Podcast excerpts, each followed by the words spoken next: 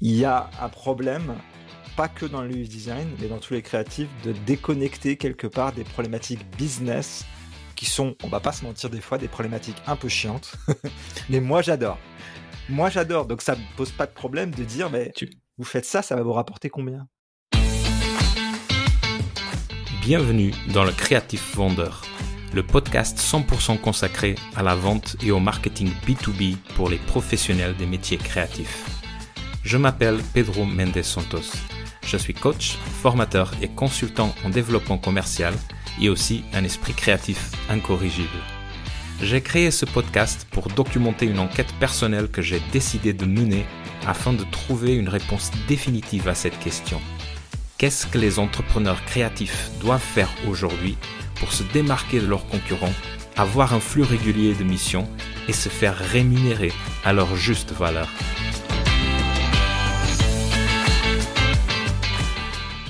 Bonjour et bienvenue dans ce nouvel épisode de podcast Le Créatif Vendeur. Je ne sais pas si tu te souviens encore, mais dans le tout premier épisode, j'ai expliqué de manière claire la mission et l'ambition ultime de ce podcast.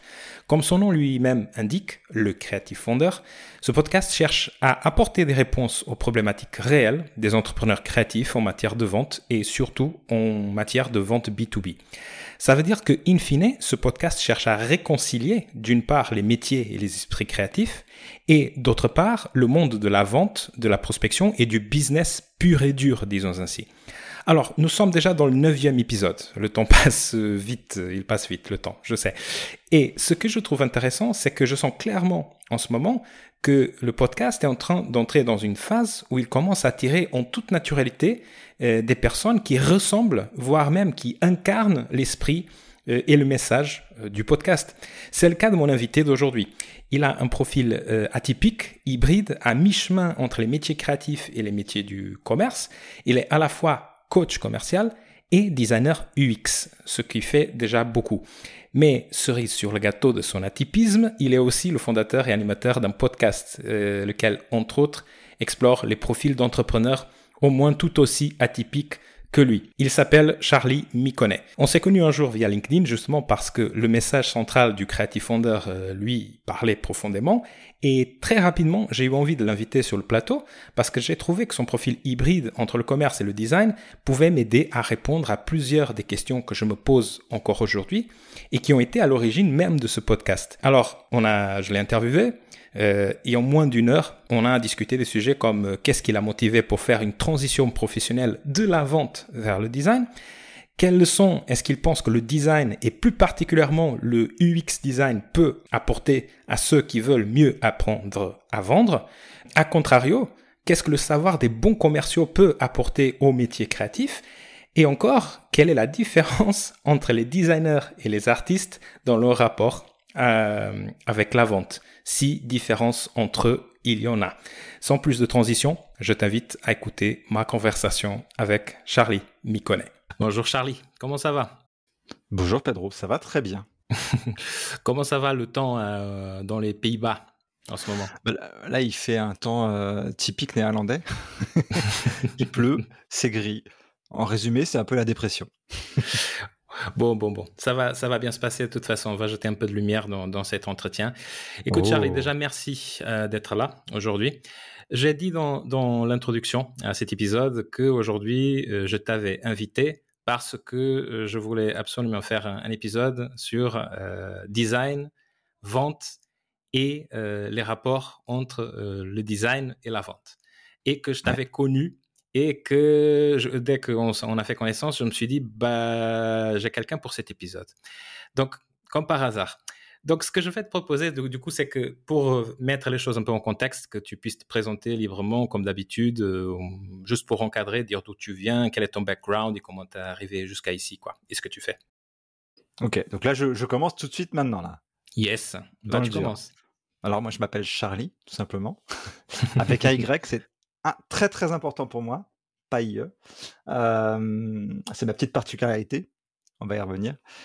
Et mon parcours, je vais faire ça dans les grandes lignes. J'ai été commercial dans, dans l'IT pendant 8 ans.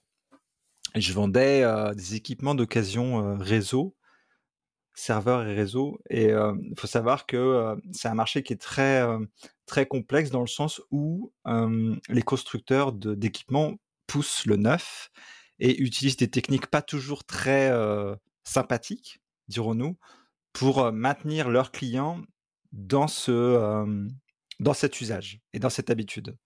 Donc les clients ont, par défaut peur d'utiliser de l'équipement reconditionné. Donc ça veut dire que la vente et la prise de rendez-vous impliquent de convaincre vraiment et de désamorcer beaucoup de craintes avant même de commencer à vendre quoi que ce soit. Donc ça c'est la petite aparté. Mmh avant d'être vendeur, je voulais être, quand j'étais plus jeune, je voulais être designer automobile. Donc c'est déjà à l'époque. Euh, donc j'avais fait des études autour de euh, du non pas du design mais de la création web. Donc j'avais travaillé en agence web lors de mon alternance durant mes études. Et puis bah, la vie a fait ce qu'elle a fait très bien, c'est que ça s'est pas du tout passé comme prévu. ça arrive, ça arrive souvent. Et que bah, au lieu de faire de, du design et des web design, j'ai dû trouver un job pour bah, faire comme tout le monde, hein, manger, manger et vivre. Et puis bah, je suis tombé dans mon réseau euh, en tant que gestionnaire de catalogue produits dans l'informatique, dans l'informatique grand public. Et euh, chemin faisant, je suis passé aux achats et des achats toujours dans l'informatique, je suis passé à la vente. Et c'est ainsi que je suis arrivé euh, en version super accélérée à faire 8 ans dans la vente. Mmh Donc ça, ça a été le, parcours, le gros du parcours. J'ai fait, j'ai fait 8, entre 7 et 8 ans dans la vente, avec deux ans à faire de la prospection pure, Vraiment, tu prends ton fichier Excel et tu prends ton téléphone et tu y vas, quoi. D'accord. Tu sais pas toujours où tu vas, mais tu y vas. Mmh Donc ça a fait partie des, des apprentissages. Et puis, ce qui était intéressant aussi, c'est que avant, avant d'être acheteur, je savais pas comment acheter, et avant d'être vendeur, je savais pas comment vendre. Ce qui m'a motivé à être vendeur, c'est qu'en tant qu'acheteur, il y avait souvent des commerciaux, forcément, qui revenaient vers moi avec des besoins, en me disant, bah, Charlie, fais-moi une offre pour ça, fais-moi une offre de prix. Donc moi, je devais trouver les produits, identifier un prix d'achat pour dire bah, tu peux vendre à tel prix. Sauf qu'il revenait vers moi en me disant bah, on a perdu le dossier. Sauf que moi, ça m'énervait. Je disais mais pourquoi? Qu'est-ce qui s'est passé? Qu'est-ce qu'on peut faire pour maximiser nos, chances? Parce que moi, je fais pas des cotations pour rien, je ne suis pas payé à la cotation. Et euh, ça, ça a été très difficile à, articuler dans, la société pour laquelle je travaillais. J'avais dit bah, il faut qu'on fasse un modèle où l'acheteur fait le vendeur, où il gère son stock la même façon que, je sais pas, tu vois, un boulanger, bah, il sait combien il produit de, baguettes, mais il sait combien il doit en vendre. Bah, moi, c'est la même approche. Sauf que dans ce business-là, enfin, dans cette société-là, ça marchait pas en France, et je me suis dit, bah, je vais aller voir ailleurs. c'est pour ça que j'ai fini par arriver aux Pays-Bas.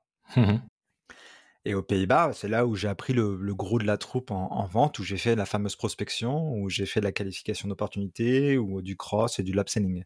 Euh, je rentre pas dans le détail si tu as plus de questions oui, oui, oui, on peut creuser. bien entendu. Euh, et puis après ça, euh, j'ai changé de boîte plusieurs fois, euh, toujours dans le même secteur une autre fois. Et après, j'ai voulu évoluer. Je me suis dit, bon, bah, le matériel, c'est cool, mais je voulais passer plutôt sur la partie logicielle parce que je ne sais pas si les gens sont familiers avec ça, mais le matériel, c'est quelque chose de, très tangible, de très coûteux. Et maintenant, plus ça va, je pense qu'on est tous habitués à, utiliser, Google, plus ça va, plus les entreprises ont besoin de logiciels que de matériel pour créer leur infrastructure. Typiquement, à une époque, on avait tous un serveur matériel pour gérer la boîte mail. Maintenant, c'est quelque chose de totalement externalisé. On n'a plus cette boîte-là à gérer pour, euh, et à alimenter pour, euh, pour gérer son infrastructure réseau. Donc moi, je me suis dit, OK, ça c'est cool, on va aller vers le, SaaS, Software as a Service. Et l'entreprise que j'avais trouvée, c'était une boîte qui faisait de la satisfaction client à travers, euh, je pense que tu connais peut-être, les petits boutons avec les smileys tu vois, qu'on appuie dans les aéroports ou les gares pour dire je suis content, je suis pas content. Souvent, on les retrouve dans les toilettes. et du coup, j'ai travaillé dans ce, dans ce secteur-là. Ce qui était cool, là aussi, c'était assez disruptif dans le sens où on a tous une opinion par rapport à ces boutons et on se dit ça sert à rien. On se dit bah c'est très mignon, euh, c'est toujours dans les chiottes, c'est pas très vendeur.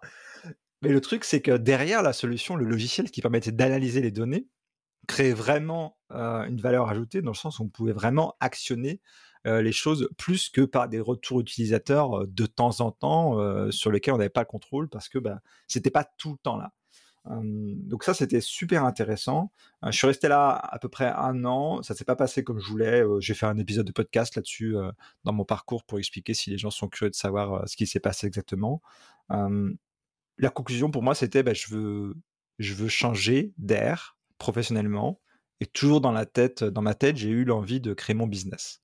Ce que j'ai jamais mis à exécution. Sauf là où je me suis dit, là, les patrons, ça suffit.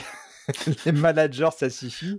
les rendez-vous euh, de, euh, de review pipeline, je sais pas si les gens sont familiers avec ça, mais quand tu es sales, toutes les semaines ou tous les mois, tu as un rendez-vous pour dire T'en es où, Charlie quoi? Ils sont où tes chiffres? Qu'est-ce que tu as en cours? Qu'est-ce que tu es sûr de gagner? Qu'est-ce que tu es sûr de perdre? Bah, c'est un, un, peu comme les rendez-vous de toute façon hebdomadaires, hein, sauf euh, que pour le métier proprement dit, on va revoir les objectifs euh, et, et, les avancées et les blocages. Et, c'est ça. Sauf que dans le commerce, souvent, le, la problématique, c'est que tu vois, tu parles de identifier les blocages, bah, mmh souvent, on te laisse te démerder. Ça, c'est.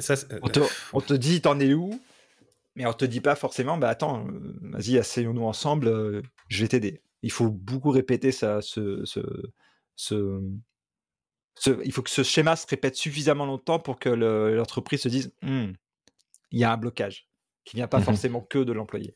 Mais bon, autre sujet, autre sujet.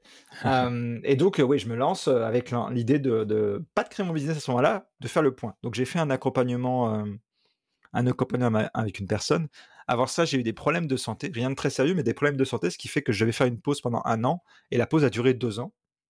Et la deuxième année, je me suis dit, bon, bah, il, faut, il faut que ça bouge, hein, il faut que ça change. Donc j'ai fait un, accompagnement personnalisé, euh, plutôt un coaching perso, en mode, bah, où est-ce que tu vas aller? Et la conclusion, ça a été créer ton business, utilise tes compétences en vente, et moi, je voulais ajouter, j'ai toujours voulu ajouter une carte supplémentaire à mon arc, sachant que j'ai une appétence spécifique pour le web design. Et je me suis dit, du web design, c'est bien, mais des web designers, il y en a à peu près 50 000 au mètre carré. Donc, je voudrais faire autre chose qui soit aussi en lien à mon approche commerciale, qui consiste à mettre le client au centre de, mon approche et de mes projets, du type, ça ne me dérange pas de dire à un client, on va pas travailler ensemble parce que je vais rien t'apporter. C'est à ce point-là d'extrémisme, entre guillemets. Et c'est là que j'ai découvert l'UX design, qui met pour le coup l'utilisateur au centre de la démarche de création, avec des processus pour le coup presque, voire pas presque, carrément scientifiques, pour découvrir les besoins des, personnes et s'assurer que ce qu'on va créer sert vraiment à quelque chose et répond à un, besoin. et, ou à une problématique précise des gens ou d'un business idéalement des deux. Et je me suis dit, bah, c'est cool, mais le design, j'y connais rien. à part ce que j'avais pu apprendre en tant que web designer, je me suis dit, j'y connais rien. Donc j'ai fait une formation chez Carré Frandry, qui est basé à Berlin, pour la petite histoire. Et il y a un truc qui est important par rapport à ça, quand même, que je veux préciser, c'est qu'à ce moment-là, je suis, au, je suis au chômage, donc j'ai pas de salaire, et la formation coûte 6000 balles. Donc c'est vraiment à Paris, tu vois, de me dire, j'y vais, J'investis mmh vraiment mes économies et il faut que ça marche parce que vraiment le truc me plaît. Donc la formation dure six mois, normalement 10, mais je l'ai fait en six mois et c'était super intéressant. J'ai vraiment appris beaucoup de choses. Et là, ça a confirmé que l'UX design, vraiment, c'était, fait pour moi aussi parce que ça, il y a vraiment beaucoup de, de corrélations très naturelles entre la vente et la démarche commerciale quand elle est bien faite et l'UX design quand c'est bien fait. Ouais, c'est justement une des, une des parties que, que je pense qu'on va en discuter. Euh, donc, en fait, euh, pour résumer, c'est-à-dire que, euh, contraire, j'ai connu, et même dans ce podcast, on a interviewé au moins une personne qui a fait une reconversion, justement, dans le métier créatif aussi, comme toi. Il y a d'autres qui font des, des métiers créatifs qui euh, reconvertissent à des métiers qui ne sont pas, sont pas créatifs. Donc toi, hmm. en tout cas, la vente, tu viens de la vente et tu t'es reconverti dans un métier créatif à un moment donné, tout en sachant que tu voulais conserver la vente au moment que tu as fait, euh, que tu t'es fait accompagner, que tu, que hmm. as, voilà, exactement. Donc il fallait garder un lien avec la vente. Euh, mais faire autre chose. Tu avais déjà un désir euh, plus, plus, tôt, en tout cas, une appétence, en tout cas, pour la création. Ce n'était pas nouveau. Et mmh. entre-temps, tu as découvert le Wix Design à ce moment-là, euh, de manière très très succincte, parce que je, on a même déjà eu un UX Design ici, mais je pense que c'est intéressant que tu donnes ta définition aujourd'hui euh, de qu'est-ce que c'est le UX Design et que tu profites pour, dire, pour dire quel est le rapport entre le UX Design et la vente selon toi. Et après on va discuter. Préparez-vous. non, j'essaie de, de d'éviter que ce soit pénible à, écouter et que ce soit trop long. N'hésite pas d'ailleurs à sûr. je vais essayer. Je vais si jamais. la définition de l'UX design. Je pense que j'ai l'impression qu'il y en a autant qu'il y a, qu'il y a designer. Je pense que l'UX design, ce qu'il faut, ce qu'il faut comprendre surtout, c'est que c'est quelque chose qui est, qui est transversal et complet. Je vais m'expliquer. L'UX design, c'est pour reprendre la définition vraiment des termes, hein, c'est User Experience Design. Donc le design d'expérience utilisateur. Et quand on parle d'expérience utilisateur, on ne parle pas que de je clique sur un bouton, qu'est-ce qui se passe? C'est on prend ce qui se passe avant, on prend ce qui se passe pendant et on prend ce qui se passe après. Comment je me sens quand je vais sur le site web et que je vais cliquer avant que je clique sur ce bouton? Qu'est-ce qui se passe quand je clique sur ce bouton? Comment je me sens au moment où je clique et comment je me sens après? Donc ça, c'est quand on parle d'expérience, on parle d'une totalité et d'une globalité d'expérience. Et bien sûr, plus il y a d'utilisateurs, plus il y a de potentielles expériences. Et c'est aussi ça qui rend l'étude de, ce domaine-là très intéressante, c'est que bah, tu as vraiment beaucoup de profils. Une personne âgée qui clique sur un bouton, elle n'a pas la même expérience, elle n'a pas les mêmes habitudes, elle n'a pas les mêmes codes qu'une personne qui, qui, qui est plus jeune et qui est habituée, par exemple, au code du web, typiquement et ça sans aucun jugement. Hein. Euh, pour, la, petite histoire, durant ma formation, j'ai fait une étude utilisateur. J'avais créé une, une application pour euh, offrir un support informatique à des gens qui étaient en difficulté, notamment des personnes âgées. C'était ma cible principale, les aider à débloquer ces problèmes. Sauf que bah, je me suis dit, je vais tester ce que j'ai créé, tu vois, auprès de ces personnes-là.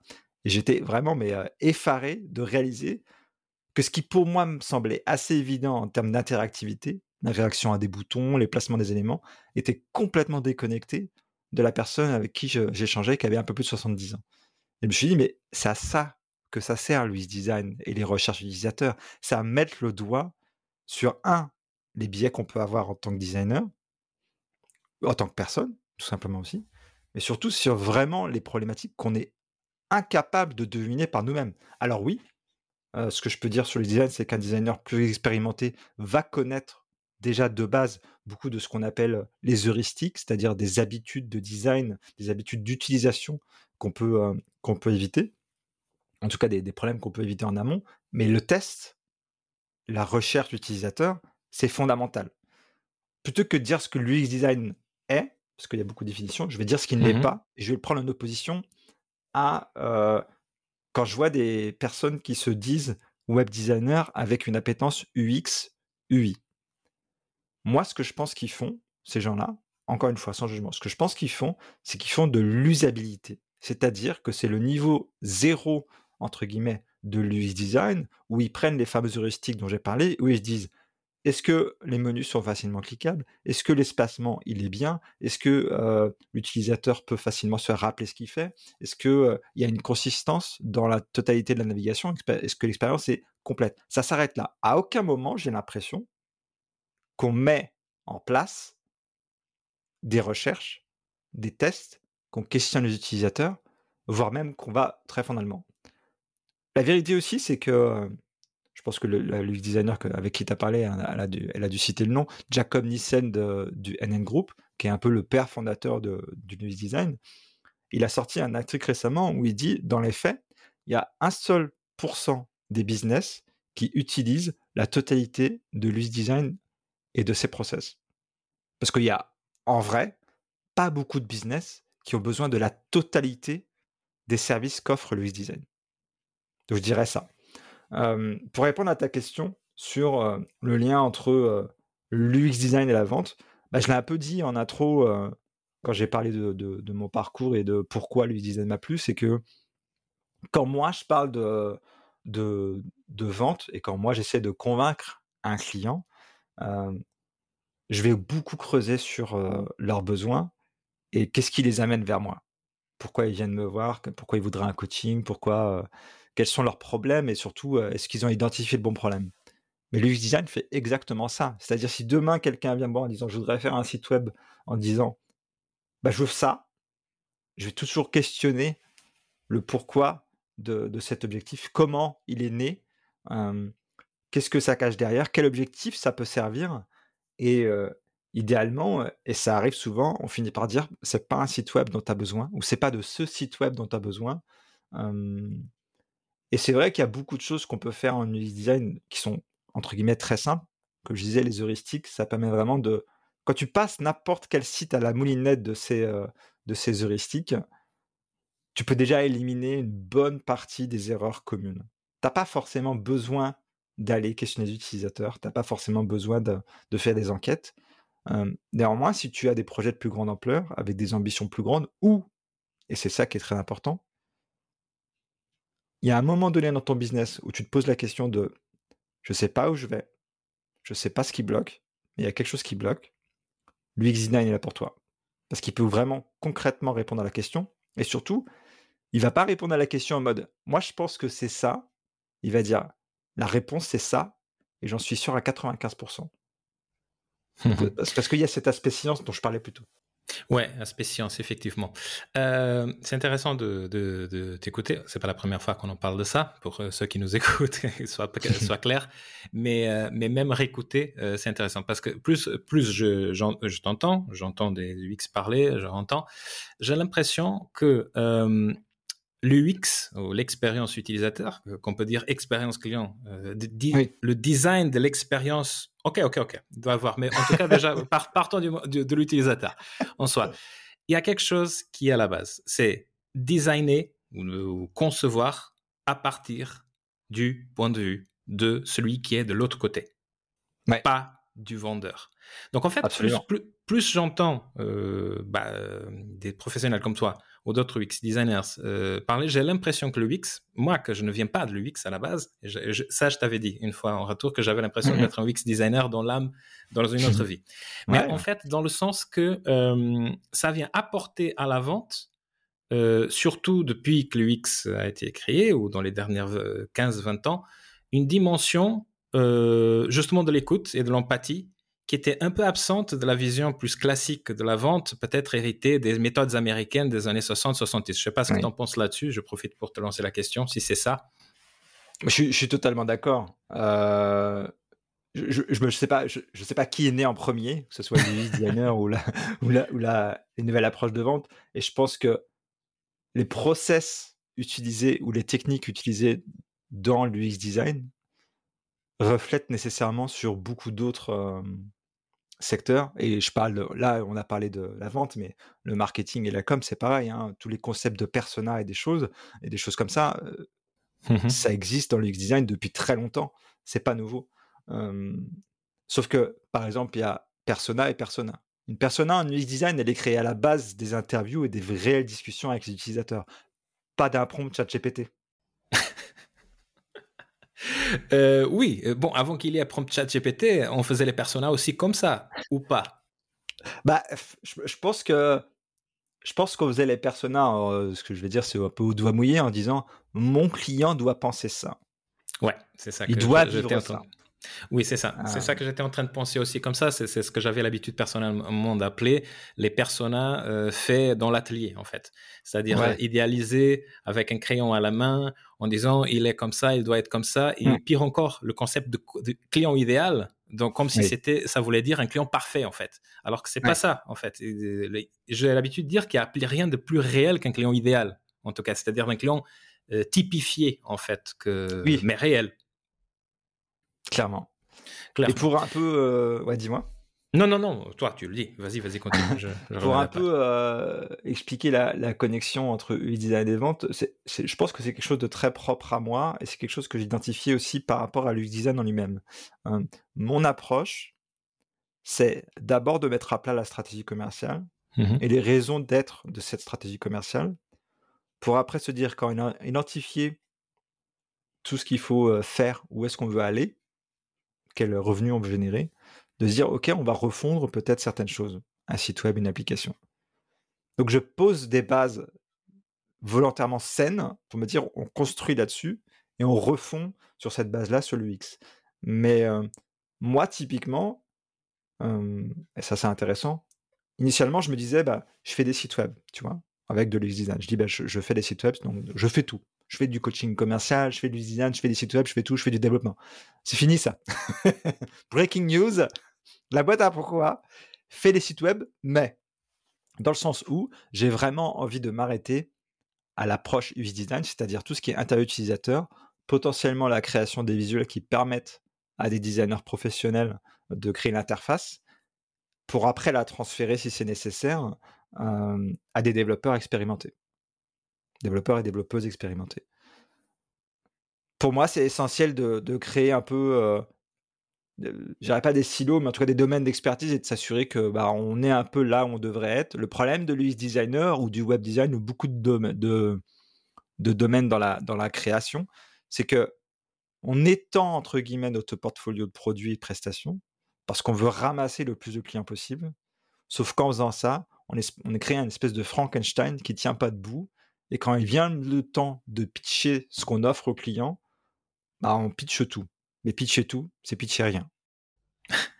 Ça, ça, tu réponds déjà à une partie de la question que j'allais lancer et qui en fait, ça devrait correspondre à l'objection que beaucoup des gens qui nous écoutent, surtout des, des, des, créatifs qui ne sont pas dans le X design, ni même dans le design, que ce sont plutôt dans, la partie, euh, dans les métiers plus artistiques, se fait poser. Ils disent, OK, Charlie et Pedro, si l'UX design est tellement euh, centré sur le, sur le client, l'utilisateur, etc. Et en fait, il répond déjà à une vision plus moderne de la vente. Alors, pourquoi est-ce qu'il y a des UX design qui ont les mêmes problèmes que nous euh, en termes de vente? Et toi, moi, j'ai accompagné des UX designers, peut-être toi aussi, mais, mais en tout cas, toi, tu es au milieu. Alors, répondons à cette question. Euh, qu'est-ce que fait que l'UX design, en ayant ces outils scientifiques qui servent aussi bien pour la vente que pour le marketing, bah, agile, méthode, euh, tout, tout, il y a, enfin, il y a toujours ces liens qu'on entend parler entre hmm. design thinking, méthode agile. Après, je suis pas un expert, Six Sigma. Un jour, je vais appeler, quelqu'un pour me parler de ça, certainement. Mais en fait, qu'est-ce qui fait que les, qu'est-ce qu'il y a de défaut en tant que métier, ces métiers créatifs que ce sont les UX designers, que même eux, quels sont les problèmes qu'ils ont en termes commerciaux et pourquoi, à ton avis, de, ce que tu observes? Je parle là, je parle des UX designers, hein. Attention. Ah ouais, ouais. Il y, a plusieurs choses, et c'est ce que j'allais euh, aussi détailler dans, pourquoi je, j'ai remarqué cette espèce de, de, complication. C'est-à-dire qu'il n'y a pas de raison que les UX designers soient meilleurs que les autres à se vendre, hein. que les autres créatifs. Ils ont les mêmes problèmes, dans le sens que eux aussi, ils ont une expertise, une expertise technique, et ils peuvent avoir tendance à noyer leurs clients dans ce qu'ils font, en oubliant pourquoi et la transformation apportée. Mais la plupart des créatifs font cette erreur. Je voulais aussi quand même souligner un truc, c'est que je considère pas forcément que les UX designers sont des créatifs. Pas au même titre peut-être que des créateurs d'interface, et encore, pas même, et encore moins à la hauteur de, de, ce que font certains graphistes qui peuvent aller... En tout cas, ils ont une marge de création réelle. Un UX designer, quelque part, c'est assez codifié. Mais, tu vois, si je décide par exemple demain de créer une, une interface ou une approche expérience utilisateur très, très nouvelle, il bah, quand même, faut quand même que je respecte un minimum de code. Et si je le fais pas, je suis obligé quand même de suivre un minimum de procédures pour me dire bah, est-ce que je vais pas me foirer? Est-ce que je suis juste pas en train de me faire un kiff? En mode ça, ça a l'air cool. Plutôt que des boutons burger, je vais mettre des boutons avec des petits points. Testons, on verra bien si ça marche. Non. Il y a certains codes qui sont à respecter. Et je pense que on peut pas être aussi créatif qu'on voudrait l'être des fois. Mais moi, moi personnellement, ça me va bien. Et je pense qu'il y a des UX designers qui sont peut-être pris en étau entre leur volonté des fois d'exprimer une créativité débordante, tout à fait, compréhensible, et le paradigme de l'UX design qui est normalement reposé sur beaucoup de, de science et de recherche. Euh, et si on le fait pas nous-mêmes, ça peut être sous-traité. Il y a des gens qui sont spécialisés là-dedans.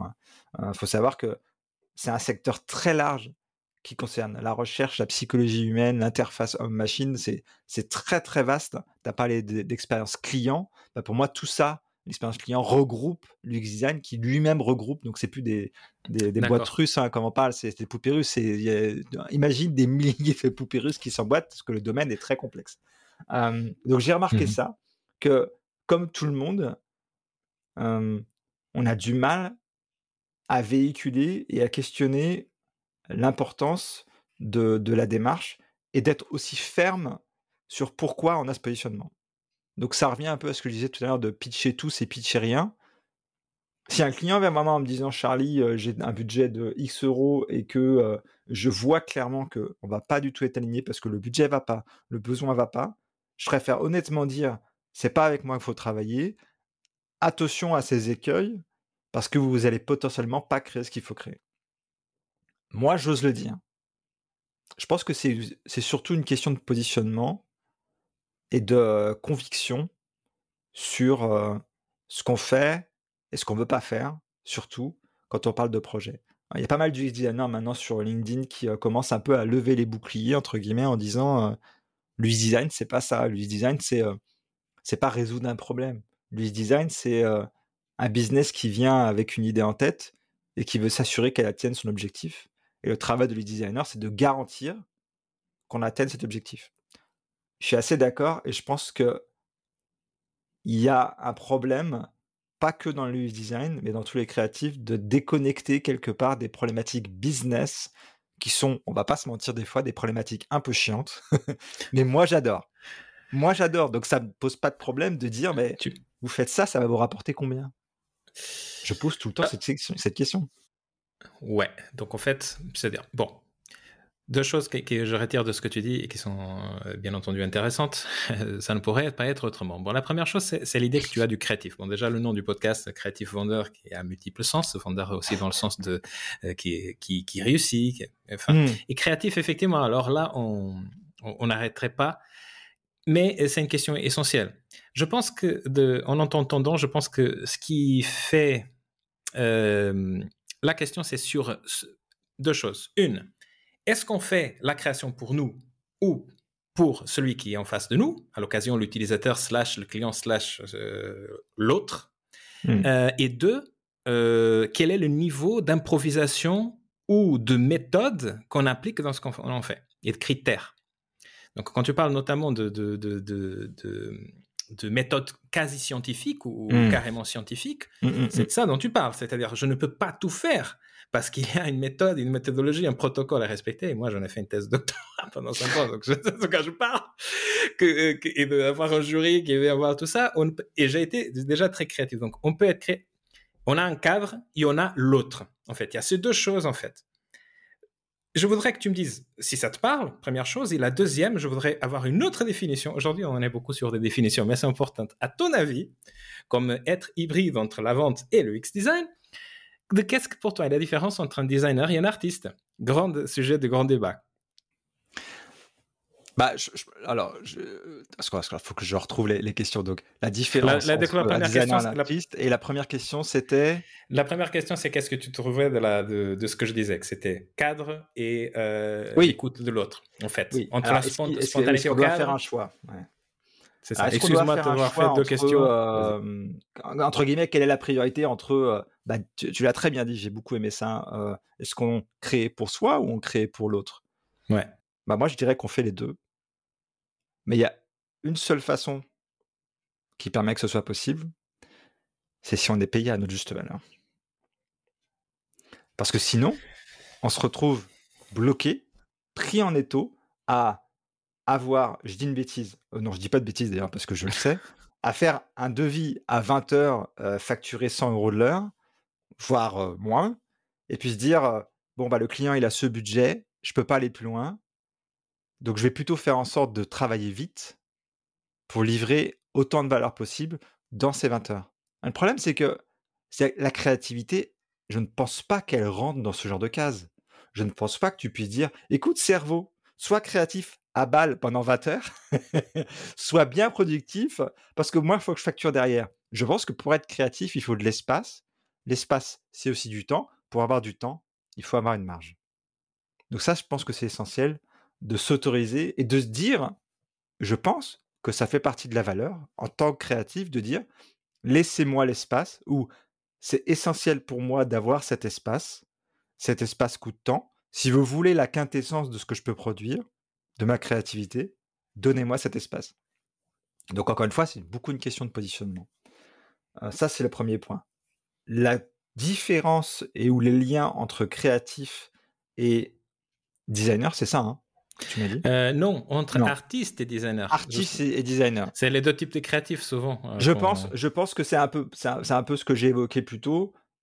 il y a un cadre dans le designer qui n'est pas chez l'artiste. Voilà. Pour moi, euh, l'artiste a l'artiste n'a pas besoin de répondre au code. L'artiste a, a, toute ouverture et toute amplitude pour faire entre guillemets ce qu'il veut. Si l'artiste veut choquer, il... aucun problème. L'artiste ne répond pas à une problématique business. La plupart du temps, je ne pense pas d'ailleurs que l'artiste ait une vocation à s'enrichir de son art. C'est juste son art qui vit et qui potentiellement peut lui apporter la richesse. Mais je pense qu'il y a quand même beaucoup d'histoires d'artistes qui sont qui ont beaucoup produit mais qui n'ont pas été riches, ce qui prouve bien que c'est pas ça qui les anime. Euh. C'est bien si ça le fait, mais c'est pas prévu pour. C'est l'art d'abord, et peut-être après, euh, peut-être les gens se font aider, mais euh, je sais pas, mais c'est bah, ma perception. Ok, d'accord. Donc dans ce cas, c'est un peu euh, que tu saches. Euh, et d'ailleurs, ceux qui nous écoutent, euh, je veux que vous sachiez une chose. Charlie a été la première personne en ayant connaissance du, du podcast qui a qui m'a demandé est-ce que par hasard il y a des affinités entre ta ligne et celle de Chris Doe, le fondateur de The Future aux États-Unis? Donc et justement, ça, c'était quelque chose que dans les, dans les vidéos de Chris Doe, dans les, dans les, dans les cours, il, ont, il y a plusieurs fois cette question et que les élèves le lui posent. C'est quelle est la différence que vous, voyez entre un designer et un artiste? Et ça fait des débats mmh. interminables. Mmh. Mais j'ai l'impression justement que ça, ça, revient un peu à ce qu'on disait. Donc, la question du cadre, donc, euh, de, de, la méthode, de ne pas faire. Ce que tu dis, euh, si j'entends bien, de toute façon, c'est que l'artiste, par définition, l'artiste, après, on peut être artiste et autre chose aussi, comme euh, moi, chez coach, consultant et formateur, j'ai trois casquettes. De, en tant qu'artiste, c'est quelqu'un qui va pas penser justement pour la rentabilité en soi, hmm. euh, ou même, même pas forcément dans le service, peut-être, dans ce sens-là. et c'est ça, là, c'est une corde sensible. Est-ce que toi, tu vas comme ça, c'est-à-dire la définition d'artiste, c'est quelqu'un qui a, se donne le droit de être spontané sans être dans une logique de service? Moi, je dirais ça, mais euh, encore une fois, je suis pas artiste. Je suis pas non mmh plus. Euh, parce que avec le design, c'est moins de la créativité que c'est. Enfin, je dis une bêtise en disant ça. Tous les designers vont dire mais il dit n'importe quoi lui, euh, lui designer. Parce qu'il faut de la créativité dans le design, dans le sens où tu vois, je parlais de si tu veux changer les codes d'interface ou si tu veux justement un client qui dit moi je veux créer une expérience unique, tu es obligé de faire preuve de créativité dans les concepts que tu vas sortir, mmh même si tu les testes derrière. Ouais, je pense que l'objectif final, l'objectif final est différent. tu m'as dit que tu faisais de la musique avant, ah, c'est ça, oui. tu musicien? Oui, tout à fait, tout à fait. Toi, tu toi, toi, es artiste ou tu l'as été? Je pense que la question, elle mérite d'être posée à toi plus qu'à moi, parce que euh, bon, Qu'est-ce que tu en penses, toi? Moi, La question que je t'ai posée, c'était, euh, oui, c'était juste comment tu voyais. Euh, donc, en fait, c'était dans le sens de comment tu, tu, as lancé justement la, la distinction entre designer et artiste. J'ai attrapé. Ah. Mais je vais profiter pour te, pour te dire, en tout cas, pourquoi est-ce que cette question ça peut paraître très philosophique ce qu'on est en train de dire, plus que d'habitude ici dans le podcast. Mais en réalité, ce sont des questions fondamentales et je suis certain qu'ils nous, nous écoutent, ça leur parle direct, je le sais. Donc, en fait, si tu veux, dans la partie du musicien, parce que c'est une partie que je connais, euh, ça dépend. C'est-à-dire, il y a forcément justement des moments d'une euh, d'une expressivité, mais à un moment de situation, euh, de ce que j'ai vu, et moi-même je, l'ai fait, où tu dois forcément penser à l'autre. C'est soit si ça t'intéresse la réaction du public, notamment pendant une, une mmh. performance live, et l'autre c'est en tant que compositeur, comment tu fais quand tu vas faire quelque chose du sur-mesure? Parce que et là, je pense que euh, dans ce cas-là, du compositeur qui compose pour l'autre, il a la même situation qu'un designer graphique entre son style personnel et le, le style, euh, même pas forcément révélé, du client. Tu vois? Euh, Et tu viens de me donner une autre idée d'épisode, du coup. Là, là, là, tu... Mais tu vois ce que je veux dire? C'est je, suis, euh, je suis d'accord. C'est pour ça que je te pose la question, parce qu'en tout, en tout bon UX designer, euh, moi, je n'aime pas trop faire des suppositions. Je demande des gens qui savent. Donc je me dis, j'ai quelqu'un qui sait et qui a potentiellement une sorte de réponse. Tu vois, tu as un angle que je trouve plus intéressant que le mien. Moi, je suis mmh ni l'un ni l'autre. J'ai pas été, j'ai pas été artiste. J'aime mmh mmh les artistes. Ouais. Je, trouve ça formidable. Euh, Je trouve que je trouve qu'il y a une énergie qui dépasse presque tout quand on est artiste, Mmh euh, au point que, je pense que tu le sais, euh, les créatifs et les artistes, quand ils créent, ils prennent tellement de plaisir que pour eux c'est quelque chose de normal, et c'est tellement normal et tellement facile presque pour eux des fois que ça vaut pas le coup d'être rémunéré. c'est un peu le cœur du, c'est un peu le cœur du problème. En fait, je pense, je pense que ce serait le troisième axe euh, qu'on ferait après les deux axes qu'on était en train de discuter tout à l'heure. Ce serait l'axe entre la passion et la rentabilité de la passion, en fait, entre les deux choses. Mm-hmm. Parce que, mais mm. on a tous, en tout cas, je pense, UX ou autre, autre métier, euh, un moment où on se dit, je ne compte pas les heures où je fais ça. Parce que de toute façon, tu es tellement dans le flow, etc. Mais à un moment, ce que tu dois arrêter. Du coup, on a les mêmes réflexes de demander à l'autre si on sent que l'autre peut avoir un petit peu plus d'apport là-dessus. Ce que je propose maintenant, c'est que du coup, on, a partagé les choses qu'on a vues ensemble de nos côtés. On est tous les deux coachs. Euh, on est tous les deux, on a une âme d'écoute, X-Design ou, tu l'appelles comme tu veux, euh, avec une sensibilité pour la vente. Par des voies inverses, moi je ne viens pas de 8 ans de la vente, c'était un peu l'inverse en quelque sorte. Mais euh, toi, tu en as accompagné quelques créatifs aussi. Tu parles avec tes créatifs tous les jours. Et je voudrais mhm. débattre avec toi des observations en fait qu'on a par rapport hum, aux principales difficultés des créatifs, que ce soit des créatifs euh, plus euh, designers ou des créatifs artistiques. On peut même parler mhm. de deux. Qu'est-ce que toi, tu constates aujourd'hui, Charlie, euh, comme principale question en termes commercial, stratégique, marketing, on appelle ce que tu veux, de petites agences ou de freelance euh, dans le domaine, dans les deux hmm. domaines créatifs, disons ainsi. Bon, c'est le moment de sortir vos calepins. Hein. Yes. Prenez des notes. Euh, moi, ce que j'ai constaté, bah, un, ce que j'ai évoqué, euh, la, la, décorrélation entre le temps passé, la passion et le fait qu'il faille facturer ce temps-là. j'ai l'impression que les créatifs ont du mal à dire je mérite ce salaire, littéralement, je mérite cet argent. Et non seulement ils ont du, alors forcément s'ils ont du mal à se dire je mérite cet argent, ils ont encore plus du mal à se dire je mérite plus. Je prenais l'exemple tout à l'heure de la freelance qui dit je travaille à 20 heures, je facture 20 heures, mais potentiellement je produis plus ou plus vite pour maximiser entre guillemets ma marge. Au lieu de dire je prends un devis à 20 heures, mais je prends 30% de plus, pour justement avoir cet espace dans ma tête et, dans mes finances aussi, tout simplement. Donc, forcément, si on part, euh, ça c'est très intéressant dans le coaching aussi, c'est que quand on part de, euh, de j'ai pas confiance en moi, j'ose pas me vendre, je pense pas mériter plus que, euh, je dis une bêtise, 40 euros de l'heure, c'est très difficile d'arriver à un point où on se dit, je mérite 150 euros de l'heure, j'arrête de faire des tarifs à l'heure, et je vais carrément chiffrer au projet et n'importe quel client paiera minimum 5000 euros. Donc il y a tout un cheminement qui est long, pas toujours plaisant, mais que j'adore aider à faire parce que euh, le regard extérieur permet aussi de, comprendre que euh, la valeur, elle n'est pas là où on croit.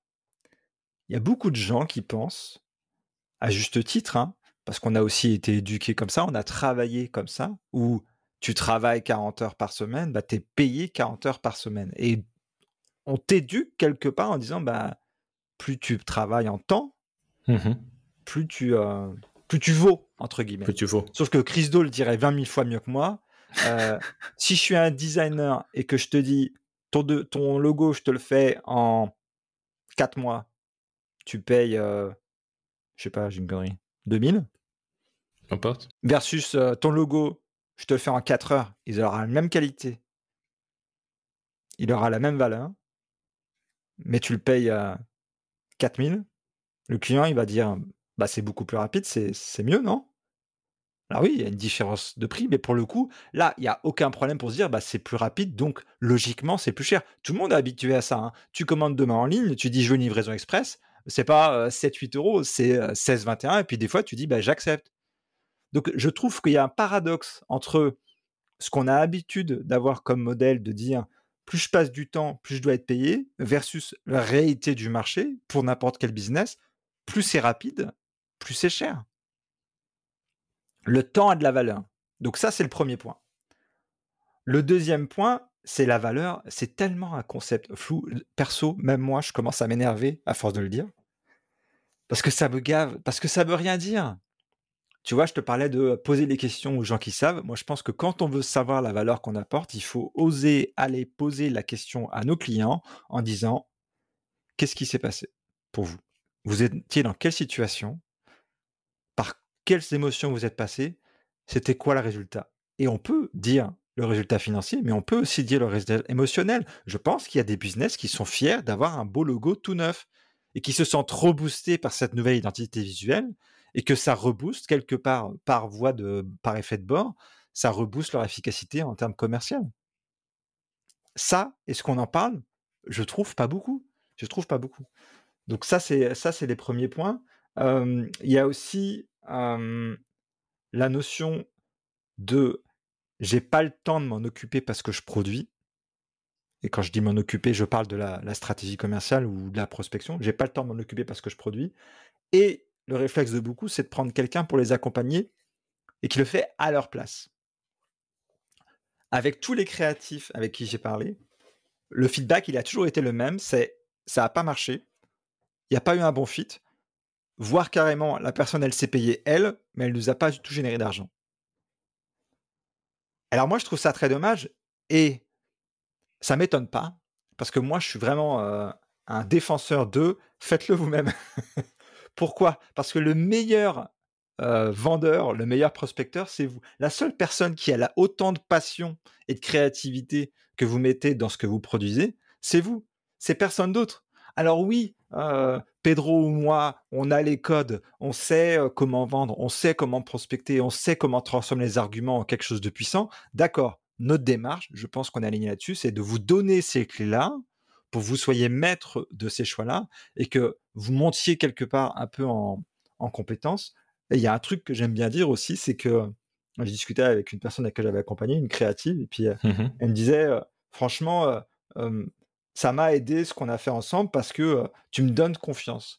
Et je lui dis, mais je te donne pas confiance, je la réveille. La confiance, elle est là. Mon travail, c'est juste de dire, hé, tu peux.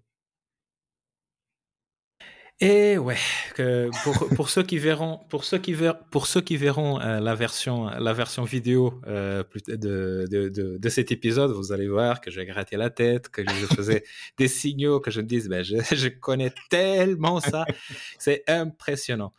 Euh, oui, effectivement. Donc, il y a un rapport. Je pense effectivement, on parle avec toi, qu'il y a quelque chose. J'avais déjà dit dans un autre podcast, du coup, en parlant d'un autre métier, que c'était le métier des thérapeutes.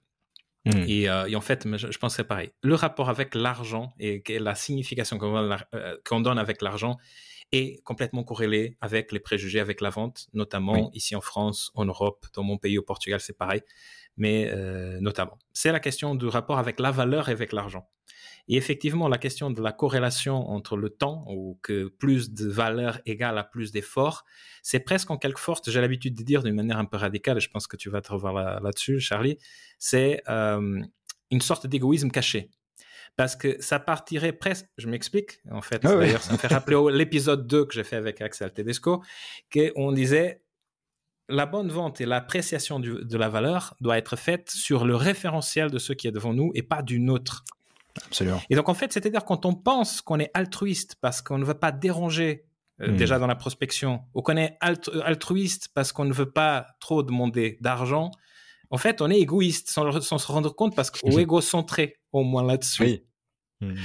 Euh, et, c'est intéressant que justement que tu aies vérifié ça euh, au niveau justement des créatifs. Et donc la question, comme tu disais, la confiance, le deuxième point que tu dis, alors là, il est encore, je dirais presque plus sensible et très d'actualité. C'est la question, d'ailleurs tu viens de me donner encore une autre idée d'épisode, merci Charlie, qui est euh, prospection euh, nous-mêmes ou externalisée?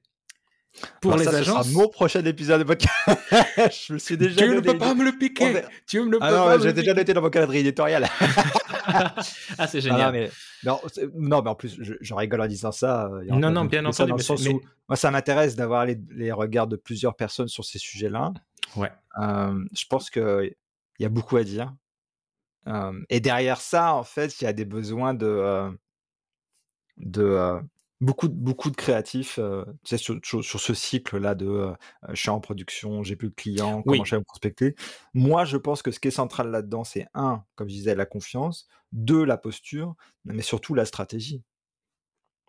Et je pense que un peu de la même façon qu'on pense prospection ou commercial comme quelque chose de très très sale, on pense stratégie comme quelque chose de très complexe, de chiant et de difficile à mettre en place.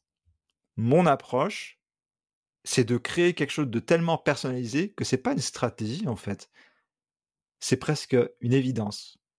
Parce que je remonte vraiment à des choses très très fondamentales en mode si par exemple je travaille avec toi Pedro, je dis bah ok Pedro c'est cool, c'est quoi tes objectifs de vie? Qu'est-ce que tu veux faire? Tu me dis je veux générer 200K. Je dis c'est bien Pedro, 200K c'est cool. On aime l'argent. Mettez-moi en plus. Pourquoi tu veux 200K À quoi ça te sert? Et après on découle une stratégie. Veux dire bah écoute Pedro si tu veux atteindre ça, on va travailler comme ça. Tu vas travailler comme ça. Oui, c'est ça, parce qu'en fait, euh, c'est, j'ai l'habitude de dire ça aussi, c'est-à-dire ce qui mmh. intéresse, si j'aime les chiffres, et d'ailleurs je n'ai pas été, euh, pas, plus chiffres que tout le monde, mais si j'aime les chiffres, c'est pas parce que ce qui m'intéresse, ce soit les chiffres, c'est ce qui est derrière les chiffres, c'est le sens des chiffres. Qu'est-ce que le chiffre signifie pour toi?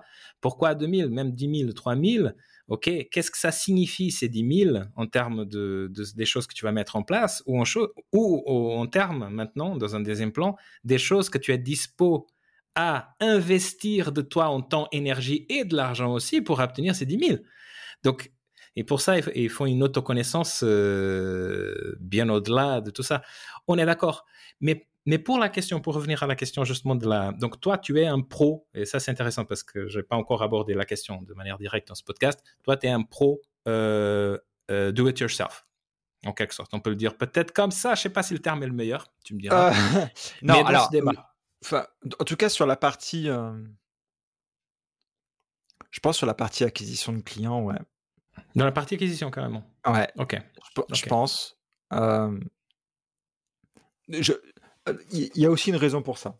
C'est que la vérité, c'est que si les prix sont assez élevés, il n'y a pas besoin de trouver 20 millions de clients. Donc il n'y a pas besoin de prendre quelqu'un qui appelle 20 personnes par jour pour trouver des prospects et, générer des leads de qualité. Ça se trouve, dans les faits, un freelance ou une freelance, euh, il ou elle a besoin de peut-être euh, aller entre 20 et 30 clients de bonne taille hein, pour arriver à vivre correctement. Et puis, bah, plus c'est cher, moins tu en as besoin. Parce que c'est ça aussi qui est intéressant dans ma démarche, c'est de te dire, tu n'as pas besoin de cravacher sur 100 projets clients à l'année avec des petits prix. Tu peux peut-être diviser ça par deux en multipliant tes prix par deux. Et puis toi, tu te sens mieux, ta vie va mieux, tu as plus de temps. Et puis bah, tu vis la vie de freelance qu'on nous a tous vendu. Tu sais, l'image d'épinal en mode, tu es au bord de la piscine et puis tu sirotes ton coca, ta bière, au lieu de travailler. Donc je pense qu'il faut vraiment qu'on puisse vivre cette vie-là aussi. Qu'on a aussi eu en tête au moment où on s'est lancé en tant que freelance. Donc il y a ça. Mmh et puis, euh, et puis, je sais plus ce que je voulais dire. le fil de pensée, je vais t'aider de toute façon avec le, fil de pensée là-dessus. Donc, de toute façon, donc on, discute sur la question justement de, externalisation ou pas externalisation. Oui, ça, ça, part, de cette question. Donc, je dirais, je dirais pour l'acquisition commerciale, je pense que c'est possible de, de, le faire soi-même. Après, je pense que si on est plus en solo preneur ou qu'on est une petite équipe, tu vois, tu commences à avoir deux, mmh trois personnes, mmh ou même plus, je pense, je dirais plus. Tu vois, typiquement dans une agence web, souvent, tu as quelqu'un qui est dédié à l'acquisition commerciale. Je pense que c'est malin. Mais du coup, c'est très intéressant, c'est très différent de prendre quelqu'un de l'extérieur et de lui dire, bah écoute, nous on fonctionne comme ça, comprends nos valeurs, comprends comment on fonctionne, comprends notre valeur ajoutée et go for it. C'est possible. Hein. Un bon commercial et un bon prospecteur arrivera à s'approprier ça et à le relivrer et à trouver des prospects. Euh, et à défaut d'autre chose, prendre des rendez-vous pour que les gens qui ont vraiment la créativité et les valeurs de l'entreprise chevillées au corps puissent les véhiculer aux bonnes personnes. Plutôt que ce soit quelqu'un qui fasse les rendez-vous à leur place et pour le coup c'est un foirage total parce que bah, ils sont à côté de la plaque. Euh, il faut aussi prendre des gens qui connaissent leur domaine la bonne nouvelle, c'est que bah, moi, typiquement, si tu m'utilises pour prospecter, bah, tu sais que je sais de quoi tu souffres et je sais quels sont tes besoins en tant que designer. Mmh donc, ça aide beaucoup. Et puis, il y a tout l'aspect, bah, on parle beaucoup de présence sur les réseaux sociaux, community management, des choses comme ça. Je pense que tu peux sous-traiter énormément de choses. Énormément de choses. Mais il se pose toujours la question, je pense qu'il y a beaucoup de freelances qui se posent la question, à qui? Combien ça va me coûter? Et dans l'intervalle, en fonction de l'audience que tu as dans ton podcast, bah peut-être qu'il faut que tu fasses toi-même, quoi. Et je pense que c'est, et je pense que de toute façon, c'est un excellent apprentissage. Oui, apprendre à vendre, c'est tout le temps utile je ne pourrais, euh, je ne pourrais être en désaccord euh, là-dessus, mais, mais, mais, mais, mais, indépendamment de ça, c'est-à-dire que la, question, c'est de voir les deux, les deux, les deux côtés de la, de, la, question, parce que bien entendu que ceux qui optent, euh, de, ceux qui optent pour une externalisation des fonctions liées de la vente, après, voir lesquelles. Mm-hmm. Par exemple, là, tu disais que tu pensais qu'a priori, l'acquisition, au moins l'acquisition, devait être internalisée.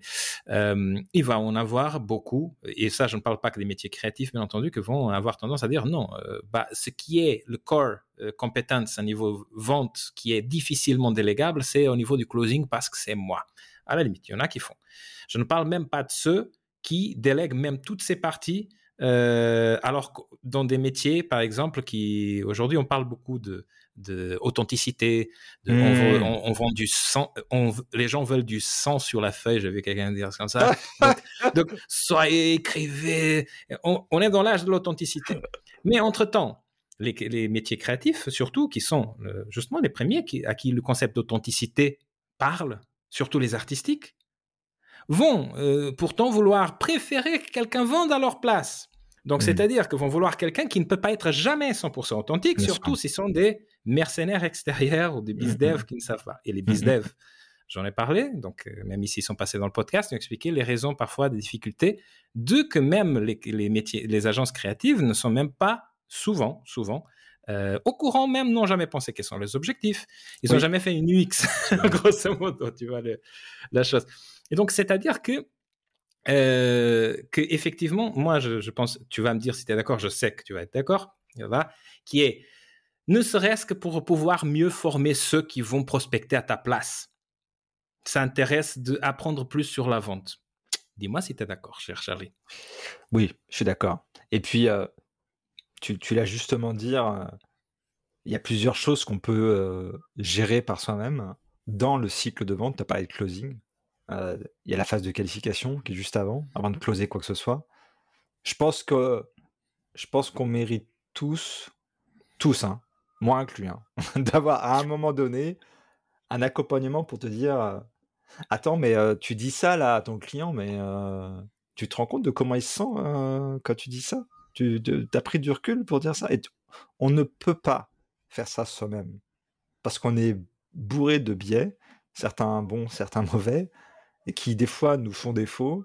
Et on ne peut pas voir, il y a tellement de choses que le, cerveau est capable d'intellectualiser et de voir, entre guillemets, qu'il y a un moment, tu fais des choses, tu t'en rends pas compte. Et puis, bah, quand tu enregistres euh, les appels, quand tu prends des notes et que tu recules, ou par exemple que tu enregistres les appels ou, les visios, et que tu dis Ah merde, j'ai dit ça Merde Bah, tu m'étonnes que j'ai perdu le deal. Donc, c'est à ça que ça sert d'avoir des gens de l'extérieur pour.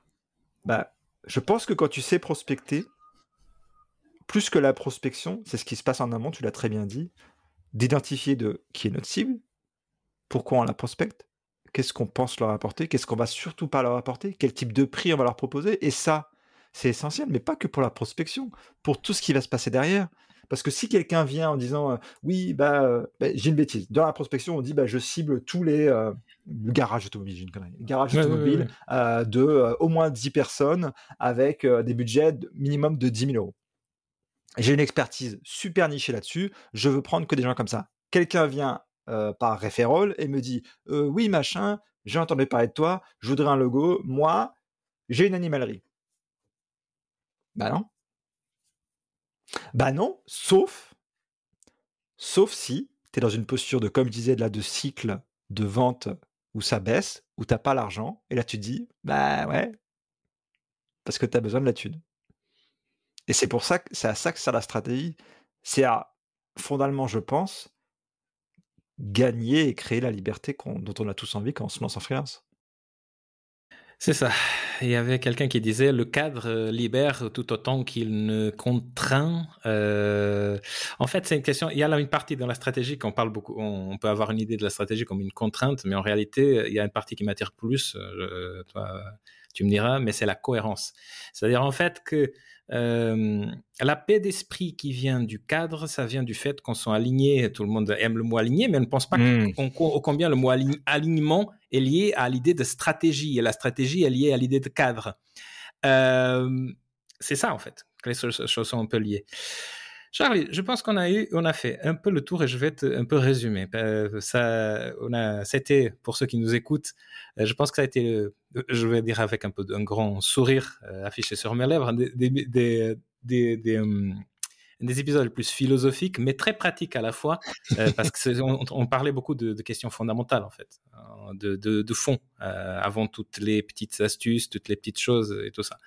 On a parlé du X, on a parlé de design, des distinctions entre une posture de design, une posture artistique, euh, des rapports avec l'argent, des rapports entre la passion, entre l'argent, entre l'authenticité et l'improvisation d'un côté, de l'autre côté le cadre et la structure et la cohérence, je l'ai ajouté à la fin. Euh, ça a été vraiment un petit voyage en fait que j'ai fait avec toi pendant une, toute une heure. de oh combien la vente finalement peut être philosophique pour les créatifs quoi.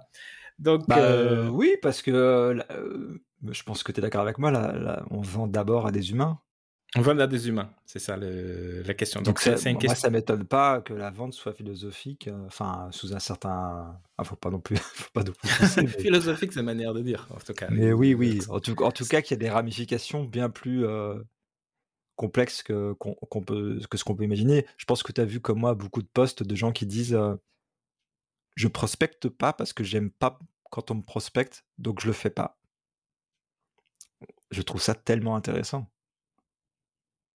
C'est-à-dire les, gens qui disent, parce qu'ils ont subi des méthodes de prospection mal amenées mal construites, et qu'ils ou elles n'aiment pas cette prospection-là, et se disent, je vais pas faire subir aux autres ce que j'aime pas subir. Ce qui est, pour le coup, philosophiquement très bon.